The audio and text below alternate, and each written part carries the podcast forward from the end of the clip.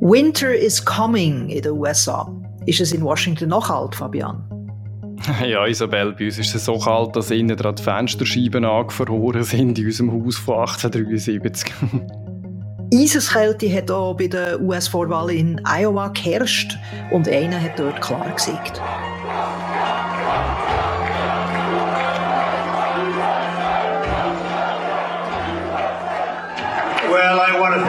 Everybody. This has been some period of time, and most importantly, we want to thank the great people of Iowa. Thank you. We love you all. Man kann es nicht anders sagen, Fabian. Der Donald Trump hat in der Vorwahl in Iowa ziemlich abgeräumt. Ja, Isabelle, 51% der Stimmen hat er geholt, 30 Prozentpunkte mehr als seine Gegner Ron DeSantis und Nikki Haley. In 98 von 99 Bezirken hat er gewonnen. Und nur in einem hat Haley können siegen, aber sogar nur mit einer Stimme Vorsprung auf ihn. Wir wollen das Resultat ein bisschen genauer anschauen und ein bisschen diskutieren, warum die republikanische Basis so eine Loyalität gegenüber dem Trump hat, wie die Vorwahlen werden voraussichtlich weitergehen und dann beantworten wir noch ein paar Hörerfragen zum Schluss. Falls ihr auch Fragen habt an uns, dann schickt die via E-Mail an die Adresse podcasts.tamedia.ch. Wir haben also viel vor. Das ist «Alles klar Amerika», der Podcast für US-Politik von Tamedia. Ich bin Isabel Jacobi, Chefredaktorin vom Bund in Bern. Und mein Name ist Fabian Fellmann. Ich bin USA-Korrespondent von Tamedia in Washington, D.C. Welcome back.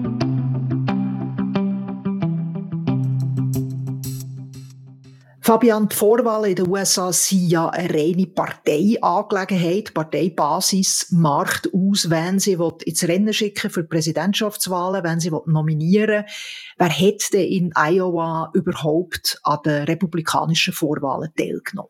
Das sind Wähler, die sich als Republikaner ins Wahlregister eingetragen haben. Also das ist die republikanische Basis. Allerdings muss man sagen, äh, das sind äh, nicht sehr viele Leute. Es sind 110.000 Leute sind zu diesen Versammlungen gegangen. Es sind mehr als 750.000 Wähler als Republikaner eingetragen. Hat also nur einer von sieben Wählern überhaupt teilgenommen. In Iowa sind ja das nicht anonyme Wahlen, sondern Bürgerversammlungen, sogenannte Caucuses. Und dort wird ganz offen diskutiert. Da versuchen sich Anhänger von den verschiedenen Kandidaten quasi ins eigene Lager zu ziehen. Also es wird also ganz offiziell auch Druck ausgeübt. Ja und nein, Isabel. Also die Diskussion ist offen, aber die Wahl selber findet dann mit Wahlzetteln statt. Das ist eigentlich anonym. Man muss aber schon sehen, das sind zum Teil sehr, sehr kleine Versammlungen. Also wenn nur 23 Leute in einem Gemeinsaal sitzen, ist wahrscheinlich nicht sehr anonym, was man auf seinen Zettel schreibt, wo man dann abgibt. Und man muss auch sagen, also wer den sozialen Druck an so einer kleinen Versammlung eben nicht gern hat, der geht wahrscheinlich gar nicht erst hier. Es ist auch etwas, was vermutlich dürfte die äh, Beteiligung drücken. Genau, Beteiligung war ja unterdurchschnittlich an der Vorwahl in Iowa. Nur 14 Prozent der registrierten Republikaner und Republikanerinnen haben überhaupt teilgenommen. Und Kommentatoren aus dem demokratischen Lager haben das ziemlich betont, wie etwa die ehemalige demokratische Senatorin Claire McCaskill auf dem Fernsehsender MSNBC. Well, first of all, 50-50 for an incumbent really sucks. Um, this is not good for Donald Trump. I don't care how they spin it. I get it that he won more delegates than the other candidates, but he got 50% of the vote in his own party after being an incumbent president. As you guys have said, that's not good.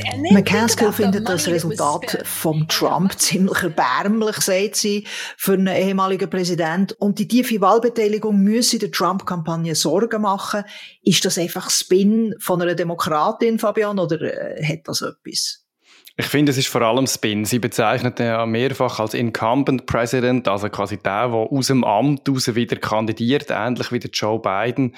Das ist der Trump aber schon nur so halb. Er ist ja im Moment nicht im Amt und profitiert eben genau nicht davon, dass er als Präsident sowieso eine riesige Medienpräsenz hat in seiner offiziellen Funktion.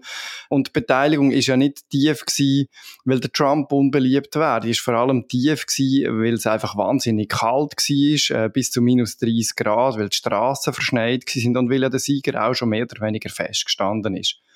Aber sie hat natürlich dort einen Punkt, wo sie sagt, dass das Resultat für Trump eben schon durchzogen ist, wenn man genau heranschaut. Der Trump hat seine Stimmen auf dem Land geholt und das hat ihm in Iowa natürlich genützt. Aber in den Agglomerationen von Iowa hat er nicht gut abgeschnitten. Und das gibt vieles besseres Bild darüber, wie seine Chancen denn eigentlich bei den grossen Massen der Amerikaner aussehen.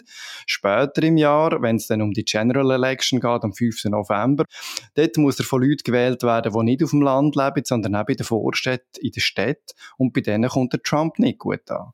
Aber trotzdem, er hat ja die Vorstädte auch gewonnen, oder? Schlussendlich. Die Haley hat ein Bezirk können gewinnen, ist unter den Erwartungen gelegen. Und das zeigt ja auch, dass eben die Anhänger von der Haley und von Ron DeSantis nicht sind an die Bürgerversammlungen gegangen. Das ist doch schon nicht ein gutes Zeichen für äh, die republikanischen Gegner von Trump. Ja, jetzt was die republikanischen Vorwahlen angeht, schon, natürlich, da hast du recht. Aber ich glaube, McCaskill schaut ja dann auch früher drauf, wie es dann eben in der General Election aussieht. Das habe ich gemeint mit, mhm. der Trump hat Suburbs schon gewonnen, aber er hat sie nicht wahnsinnig klar gewonnen. Und wenn man das Ergebnis führen schaut, was das denn heisst für die General Election im Herbst, ist es für den Trump eben nicht besonders gut rausgekommen. Oder einfach nicht so einen wahnsinnig historischen Sieg, wie Trump selber jetzt darstellt.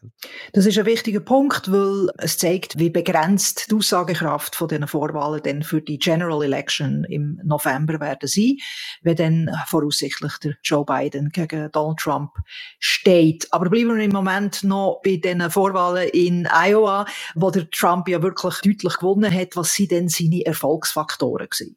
Ich glaube, das sind drei Punkte. Oder er ist omnipräsent in den Medien, unterhalten die Leute, liefert eine gute Show. Das ist der erste. Zweitens, er hat den Umfragevorsprung, das Siegerimage. Die Herausforderer haben auch immer ihre Fans, aber viele Wähler und Wählerinnen wollen zu den Siegern gehören, das weiß man aus der Forschung. Und da ist der Trump jetzt ganz anders aufgestellt als 2016, wo die Leute in der Umfrage noch nicht wollen zugeben, dass sie ihm Trump helfen. Das gibt eine Dynamik, die ihn stärkt, das mal. Und drittens hat der Trump die richtigen Leute angestellt. Er hat eine wahnsinnige professionelle Kampagne geführt, auch anders als 2016. In Iowa zum Beispiel haben sie Freiwillige organisiert, die mit vier mal vier Leute durch den Schnee zu den Versammlungen gefahren haben. Und wegen dem hat Trump so haushoch können gewinnen, obwohl er in Iowa viel, viel weniger Geld ausgegeben hat als seine Gegner, Ron DeSantis und Nikki Haley. So einen Sieg mit 30 Prozentpunkten hat es in Iowa noch nie gegeben. Der letzte Rekord ist bei 12 Prozentpunkten. Genau, und Trump hat so dominiert in Iowa, dass äh, CNN und äh, Associated Press äh, schon kurz nach dem Anfang von dem Caucus äh, der Sieg von Trump erklärt. Ja, der Donald Trump hat die Vorwahlen in Iowa, die Caucuses eigentlich ein bisschen ad absurdum geführt. Früher sind das, wie du gesagt hast, echte Debatten gewesen, mit Überraschungsmomenten, wo man hier und her geredet hat, wo die persönlichen Kontakte zwischen den Kandidaten und den Wählern auch eine grosse Rolle gespielt haben. Jetzt aber, zum Beispiel der Ron DeSantis in allen 99 Bezirken und trotzdem hat der Trump mit seinem krassen Star-Status einfach alles äh, überschattet.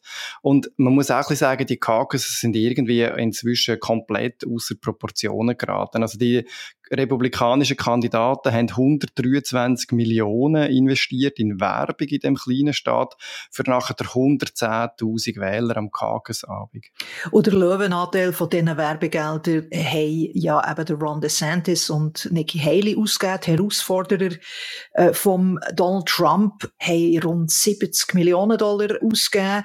Vor allem Ron DeSantis, du hast schon erwähnt, hat extrem viel Energie in den Wahlkampf in Iowa gesteckt und trotzdem hat er er, der Ron DeSantis, in keinem einzigen Bezirk gewonnen. Lassen wir doch kurz, wie er in seiner Rede am Montagabend in Iowa darauf reagiert hat. They threw everything but the kitchen sink at us. They spent almost 50 million dollars attacking us. No one's faced that much all the way just through Iowa. The media was against us, but I can tell you because of your support, in spite of all of that that they threw at us, everyone against us, we've got our ticket punched out of Iowa. Der Ron DeSantis gibt der aggressiven Werbung gegen seine Kampagne die Schuld an seinem enttäuschenden Abschneiden, sagt aber trotzdem, wir gehen optimistisch in diesen Vorwahlen weiter, aber man muss doch eigentlich schon klar sagen, er hat voll auf den Staat gesetzt, Iowa, auf die Vorwahlen gesetzt und das ist eine ziemliche Enttäuschung für ihn. Ja, genau, Isabel. Ron DeSantis hat eigentlich in Iowa einen Überraschungsgau landen und mit dem seine ganze Kampagne voranbringen. Er hat alle 99 Bezirke besucht in dem Iowa. Das ist ein Staat, der dreieinhalb Mal so groß ist wie die Schweiz. Hat dort 138 Anlässe gemacht im letzten Jahr. Und einfach so, er hat ja noch einen Vollzeitjob als Gouverneur von Florida. Also das ist ein immenser Aufwand. Seine Komitees, die ihn unterstützen, und er selber, haben in Iowa 35 Millionen Dollar ausgegeben. Und am Schluss eben landet er die 30 Prozentpunkt hinter dem Trump, der nur 18 Mal in Iowa war. Ich glaube, der Ron DeSantis kann seine Ambitionen für das Jahr begraben. Jetzt, äh, die Kampagne hat ja einen Grund gehabt, wieso sie in Iowa haben investiert. Der DeSantis hat letzten Sommer ziemlich gute Umfrageresultate gehabt im Vergleich auch zum Donald Trump. Er hat aufgeholt. Warum hätte er denn das Momentum nicht können äh, umsetzen? Das liegt in erster Linie mal am Donald Trump, der ihn überschattet hat. Wo der Trump angeklagt worden ist, seine diversen Gerichtsprobleme bekommen sind, seine Umfragewerte in den Himmel gestiegen und die vom DeSantis sind gesunken. Das hätte man wirklich so können zuschauen, oder? Das hat man wirklich so können zuschauen. Und es hat halt auch nicht geholfen, dass der DeSantis sich den klassischen Medien mehr oder weniger verweigert und nur bei den rechten Radios und bei den rechten Blogs und bei den rechten Social Media mitmacht. Er kommt eben dann halt gleich nicht zu all den Leuten, die er Wetter erreichen Und es hat ihm ja auch nicht geholfen, dass er dann im letzten Herbst plötzlich das Geld knapp geworden ist. Er hat müssen Leute entlassen. Und schließlich liegt es halt schon auch am DeSantis als Politiker selber. Er ist kein Charismatiker. Er wird als sehr intelligent intelligent beschrieben, aber er wirkt verkrampft, das kommt bei den Wählern nicht gut an. Er hat versprochen, ein Präsident zu werden, inhaltlich wie der Trump, aber er ist eben auch nicht gleich grossmühlig, sein politisches Programm ist zu ernst, er ist kein Entertainer. Mhm. Und von dieser Schwäche von Ron DeSantis hat dann die andere wichtige Kandidatin Nikki Haley können profitieren. Sie hat plötzlich der Geldsäge von den reichen Geldgebern und hat dann in Iowa doch noch recht investiert. Sie hat sich ja große Hoffnungen gemacht, dass sie auf dem zweiten Platz landen kann, also hinter dem Trump, und das ist nicht eingetroffen. The pundits will analyze the results from every angle. We get that. But when you look at how we're doing in New Hampshire, in South Carolina, and beyond, I can safely say tonight, Iowa made this Republican primary a two-person race. Sie hat eigentlich am Montagabend fast eine Siegesrede gehalten. Iowa hat aus diesen Vorwahlen ein Zwei-Personen-Rennen gemacht. Was meint sie da damit? Ja, aber sie meinte, DeSantis hat sie nicht können distanzieren und äh, sie hat 19% geholt, DeSantis 21% bei 110.000 Leuten. Da darf man durchaus sagen, das hat auch ein bisschen etwas Zufälliges. Sie hat sich zumindest jetzt im Rennen behalten mit dem Platz. Und sie meint mit dem, dass der DeSantis eigentlich jetzt müsste ausscheiden, damit sie alle Unzufriedenen, die der Trump nicht wollen, in der Republikanischen Partei, auf ihre Kandidat vereinen. Und das ist auch ihre einzige Chance, überhaupt sich noch nominieren Regierung zu sichern. Oder? Wir reden ja jetzt immer darüber, wer stellen die Republikaner im Sommer auf als ihren offiziellen Kandidat und wer da gegen Trump will bestehen, braucht alle anderen auf seiner Seite. Und Taylor schaut jetzt halt voraus auf die nächste Vorwahl in New Hampshire nächste Woche und dann auf South Carolina ähm, Ende Februar, das ist ihre Heimatstadt. Dort wird sie dann im Donald Trump zeigen, dass sie eben sehr wohl eine Chance hat gegen ihn. Okay, schauen wir die Haley-Strategie äh, genauer an. Kann sie denn in New Hampshire nächste Woche siegen? Ja, die Umfragen sage ich da schon etwas anderes. Also, der Trump dürfte wieder gewinnen, er liegt bei über 40 Prozent. Und gleichzeitig hat Haley noch eine Chance. Sie, ihre Umfragewerte liegen bei 30 Prozent. Und man muss bei all dem immer berücksichtigen, die Umfragen sind bei registrierten Wählern, nicht unbedingt bei denen, die dann auch teilnehmen an diesen Wahlen. Und darum gibt es Verzerrungen in diesen Umfrageresultaten. Und in New Hampshire kommt noch dazu, dass die unabhängigen Wähler, die sich keiner Partei zuordnen, können auswählen, ob sie bei den Republikanern oder bei den Demokraten mitmachen. Und das sind doch vier von zehn Wählern in New Hampshire. Und von dem dürfte Haley durchaus profitieren, weil viele von denen werden jetzt bei den Republikanern mitstimmen. Und in New Hampshire hat Haley nicht nur viele Werbung investiert, sie hat auch viel Unterstützung. Der Gouverneur Chris Sununu, das ist ein äh, beliebter und moderater Republikaner, steht zum Beispiel hinter ihr. Und gleichzeitig wäre es halt doch eine Überraschung, wenn sie dann letztlich im Trump noch zu gefährlich könnte werden. Der DeSantis ist schon stark geblieben in Iowa. In New Hampshire ist das nicht gleich, aber er schadet der Haley trotzdem, weil er eben in dieser Masse der Unzufriedenen ihr ein bisschen Wasser abgrabt. Gut, aber gehen wir jetzt mal davon aus, äh, Nikki Haley schafft es tatsächlich gleich zu ziehen, zum Beispiel mit dem Donald Trump. Und nachher geht es weiter nach South Carolina. Das ist ein erzkonservativer Südstaat. Haley ist dort zwischen 2011 und 2017 Gouverneurin gewesen. Also sie hat äh, Wahlen gewonnen in, in diesem Bundesstaat. Wie sehen denn ihre Chancen dort aus? Ja, sie ist ja als Gouverneurin auch sehr beliebt gewesen, hat gute Zustimmungswerte bekommen. Trotzdem wird es in South Carolina schwierig für sie, wenn man wieder auf die Umfragen schaut. Sie liegt bei 25 Prozent, das ist ein guter Wert, aber auch dort ist der Trump über 50 Prozent. Und der Ron DeSantis setzt jetzt offensichtlich alles daran zu verhindern, dass Haley in South Carolina allzu stark abschneidet. Er ist von Iowa direkt nicht nach New Hampshire gereist, wo eigentlich der nächste Stopp ist, sondern zuerst mal noch nach South Carolina. Er hat auch mehr investiert als in New Hampshire.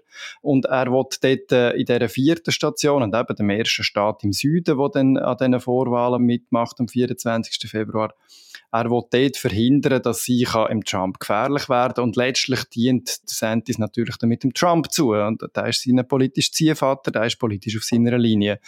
Klammer Bemerkung, er will ja dann auch in vier Jahren beerben, wenn für ihn alles rund läuft. Ja genau, kandidieren nicht beide, Ron DeSantis und Nikki Haley, eigentlich für die Präsidentschaftswahlen 2028 und nicht die von diesem Jahr. Ich glaube, beide würden es das Jahr sofort nehmen, weil beide hätten die Chance, den Joe Biden zu schlagen. Aber natürlich, die schauen führen auf 2028, die investieren hunderte Millionen Dollar und es braucht halt häufig mehr als einen Anlauf, bis es klappt mit so einer Präsidentschaftskandidatur. Und es sieht eben alles nach einem Durchmarschieren von Donald Trump aus, weil sein Rückhalt bei der republikanischen Basis ist einfach sehr, sehr stark im ganzen Land. Und das ist sein Vorteil. Als jemand, der bereits einmal Präsident war, ihn kennt man.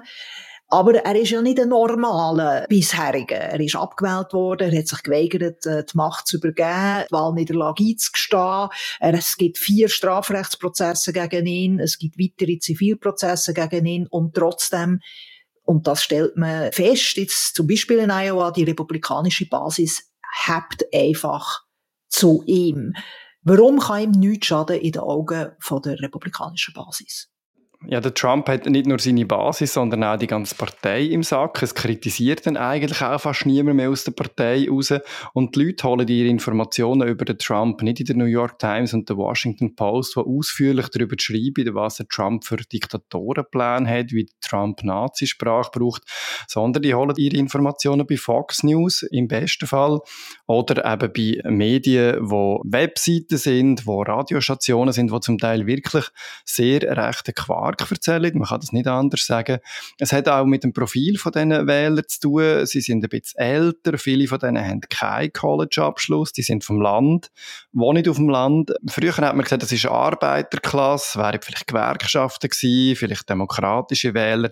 Die Leute misstrauen Washington, der Politik, sie misstrauen den grossen Firmen, sie misstrauen den traditionellen Medien. Sie glauben, dass der Joe Biden und der Hunter Biden eigentlich die wahren Kriminellen sind, weil ihnen das Trump so erzählt und auch viele Republikaner so erzählen die ganze Zeit. Und was sie ganz sicher nicht wollen, ist normaler Demokrat im Weißen Haus. Ja, die haben ganz ein anderes Narrativ, als wir hier mitbekommen. Eine CNN-Umfrage in Iowa hat ergeben, dass fast 70 Prozent der republikanischen Wähler und Wählerinnen glauben, dass Donald Trump 2020 um seine Wiederwahl ist betrogen worden, dass sie betrogen sie worden. Das ist das Narrativ, das sie aufgesogen haben. Genau, und der Trump erzählt das auch bei jeder Gelegenheit wieder. Das ist alles, was die Leute hören und sehen. Anderen Informationen vertrauen sie nicht. Die sozialen Medien spielen dort natürlich auch eine grosse Rolle, weil die pushen die Narrativ und die Artikel und die Beiträge, wo man selber in seinem Freundeskreis sieht, umgehen, wo die Leute auch darauf klicken. Letztlich ist die Botschaft von Trump, alle Politiker sind Gauner, aber ich bin wenigstens der, der der Gauner ist. Und so eine gewisse Skepsis gegenüber den politischen Autoritäten, das gehört ja zu der DNA von der USA und das ist per se nicht schlecht, aber da sieht man jetzt, wie es einfach seit Jahren missbraucht wird von Populisten und von Demagogen. Ja, und nochmal ums Einschieben, es gibt keine Fakten, keine Beweise, wo die These vom Wahlbetrug äh, würden stützen. Spinnen wir das Psychogramm von den Trump-Wähler und Wählerinnen weiter. Das heisst, dass die ja auch ganz anders auf den Sturm auf das Kapitol am 6. Januar 2021 schauen. Ja, genau. Der Tucker Carlson zum Beispiel hat gesagt, das sei eigentlich ein Touristenausflug gewesen. Die Kapitolstürmer wären dort für Patrioten gehalten, die sich eben eigentlich für die gute Sache eingesetzt haben. Weil sie abschissen ähm, sie wurden in den Wahlen, oder? Das ist das genau, ihrer Auffassung nach. Ja. Genau, ihrer Auffassung nach. Und ähm, das sind ja auch die Söhne, die Freundinnen, die Väter, die Arbeitskollegen von diesen Leuten. Und die kennen die, die vertrauen denen im täglichen Leben, die wissen, das sind gute Leute, mit denen kann man gut ein Bier trinken, die helfen einem, wenn, wenn Not am Mann ist. Dass sie die nicht als Vaterlandsverräter sehen, begreife ich dort auch. Und der Trump hat ja von diesen Leuten konsequent eben als Patrioten, wo er dann auch äh, begnadigen sobald er wieder im Amt wäre. Ähm, und ein Argument, das man auch sehr viel gehört, ist, ist, dass es eine Zweiklasse-Justiz gibt. Die Kapitolschirmer sind viel härter bestraft worden als die Demonstranten bei den Black Lives Matter-Demonstrationen äh, im Sommer vor dran oder auch Leute von Antifa, einer antifaschistischen Gruppe, die von Trump so zum linken Feindbild hochstilisiert worden ist. Allerdings haben die Gruppen nie das Kapitol geschirmt. Ist denn der Trump-treue Republikaner eigentlich Demokratie egal? Also sind die wirklich autoritär prägt? Ich bin letztlich auch nicht 100% sicher, Isabel. Also ich habe viel mit so Leuten geredet und ich kann mich besonders gut an einen Abend in Pennsylvania erinnern, in einer Beiz, in der Nähe von beiden, in einer Geburtsstadt Scranton, wo ich lange mit zwei Frauen über das diskutiert habe. Und ihre erste Antwort war dann, ja, die USA sind gar keine Demokratie, sondern eine Republik. Und da habe ich dann mal gestutzt und das stimmt natürlich. In der Staatstheorie ist das so. Die Staatsform der USA auf der Bundesebene ist die Republik. Aber das heißt ja nicht, dass in einer Republik Entscheidungen nicht demokratisch gefällt werden und dass auch ein demokratischer Rechtsstaat soll sein. Und sie sagen dann schon, dass sie hinter dem stehen, aber gleichzeitig, wenn es nur, dass das gilt, wenn sie ihrem Sinn ausfällt, Entscheidungen. Wenn die anderen gewinnen, muss das ja Betrug sein. Und da muss man vielleicht auch sehen, und, unter was für Umständen einige von diesen Leuten leben. Ich habe in Virginia zum Beispiel mit drei Männern geredet, die am Fischen sind, alle aus schwer zerrütteten Familien, prägt von Drogenproblemen. Der Lebensinhalt ist Jagen, Fernsehen schauen und Internet surfen. Die wohnen in extrem armen Verhältnissen in Wohncontainer. Ähm, die Leute sind noch nie im Ausland gewesen, die reisen kaum außerhalb von ihrem Bundesstaat, weil sie gar kein Geld haben. Mein Eindruck ist auch, dass sie nicht wirklich antidemokratische Leute sind. Sie sagen auch immer God bless Trump and God bless the Constitution. Sie verehren die Verfassung fast religiös. Wie passt denn das zusammen? Der, der, der Trump ist ganz klar, das kann man jetzt wirklich so äh, festhalten, ist nicht ein grosser Freund von der Demokratie.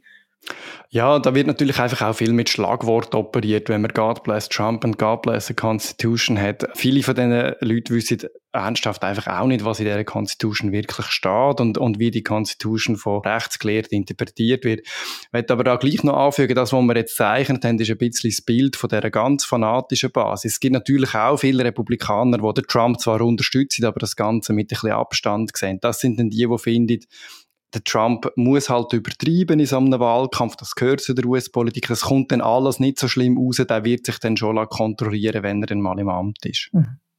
Okay, machen wir mal einen Punkt hier und beantworten noch, wie wir es versprochen haben, am Anfang ein paar Fragen vom interessierten Hörer, Michael Steiner aus Aarau.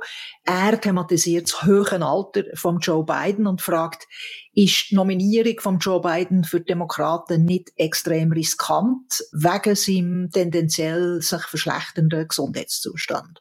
Ja, also ärztlich attestiert ist der beiden gesund und das Erkrankungsrisiko ist nicht so fest vom Alter prägt, als vielmehr von der individuellen Lebensumstände und ist laut Forscher bei einem 81-Jährigen wie einem Biden nicht unbedingt höher als bei einem 77-Jährigen wie einem Trump. Falls ein Biden jetzt, äh, falls er jetzt krank würde oder würde ausfallen, was für Notfallszenarien gibt es bei den Demokraten? Ja, öffentlich ist nichts, Isabel, von so Notfallszenarien und ich bin sehr gespannt darauf, wenn die mal durchsickern werden, weil ich gehe schwer davon aus, dass Demokraten so Pläne haben, die aber nur im ganz kleinen Kreis diskutieren. Kamala Harris als Vizepräsidentin steht in der Pole Position, ist aber also nicht automatisch Kandidatin. Es gibt auch andere, der kalifornische Gouverneur Gavin Newsom zum Beispiel, der ist auffällig präsent und sagt aber immer, er halte sich wegen beiden zurück. Eine weitere Frage, was passiert, wenn der Joe Biden zum Beispiel kurz vor der Wahlen gesundheitlich nicht mehr fähig ist, das Amt weiterzuführen? Also das Amtsgeschäft wird dann laut Verfassung die Vizepräsidentin übernehmen. Das ist zum Beispiel nach der Ermordung von Kennedy so passiert oder auch, wo der Nixon zurückgetreten ist. Eine andere Frage ist, wer Kandidat würde von den Demokraten. Das würde dann der Parteitag den Demokraten entscheiden. Der findet schon im August statt, aber es ist davon ausgegangen, dass die Demokraten dann nochmal einen würde einberufen. Das wären dann Delegierte aus allen Bundesstaaten. Noch eine letzte Frage. Es scheint, als ob die mögliche Nominierung und Wiederwahl von Donald Trump in den USA einfach so akzeptiert würde. Warum gibt es seitens von der Wirtschaft keine offene Protestbewegung? Ja, das ist eine gute Frage. Also, es gibt schon eine. Tech-Unternehmer haben Gegner von Trump, Herausforderer von Trump unterstützt. Zum Beispiel der Vivek Ramaswamy, der gerade ausgeschieden ist. Auch der Tim Scott. Nikki Haley kommt jetzt Geld von denen über. Aber mit Geld allein ist nicht da. Ich denke, dass ein breiterer Protest noch wird kommen, weniger aus der Wirtschaft, viel mehr aus der Zivilgesellschaft. Aber für das ist es jetzt noch zu früh. Wir sind jetzt in der Vorwahlphase, wo die Republikaner ihren Kandidaten aussuchen. Jede Kritik am Trump stärkt Trump bei den Republikanern, ganz ähnlich wie die Anklagen. Sobald der Trump aber als Kandidat feststeht, wird der Wahlkampf lüter und härter geführt auf beiden Seiten. Und wir, das Team von Alles klar Amerika, verfolgen mit euch zusammen den Wahlkampf. Falls ihr auch möchtet Fragen stellen bitte schickt die doch an die E-Mail-Adresse podcasts.tamedia.ch. Wir beantworten die Fragen sehr gern und so viel wie möglich. Merci vielmals, Fabian Fellmann in Washington, für das Gespräch zum Start der Vorwahlen in den USA. Nächste Woche bist du, Fabian Fellmann, im Gespräch mit Christoph Münger und ich, Isabel Jacobi, sagen jetzt äh, schön, lasst ihr mit, schön seid ihr beim Tamedia Podcast. Alles klar, Amerika dabei. Tschüss, bye bye.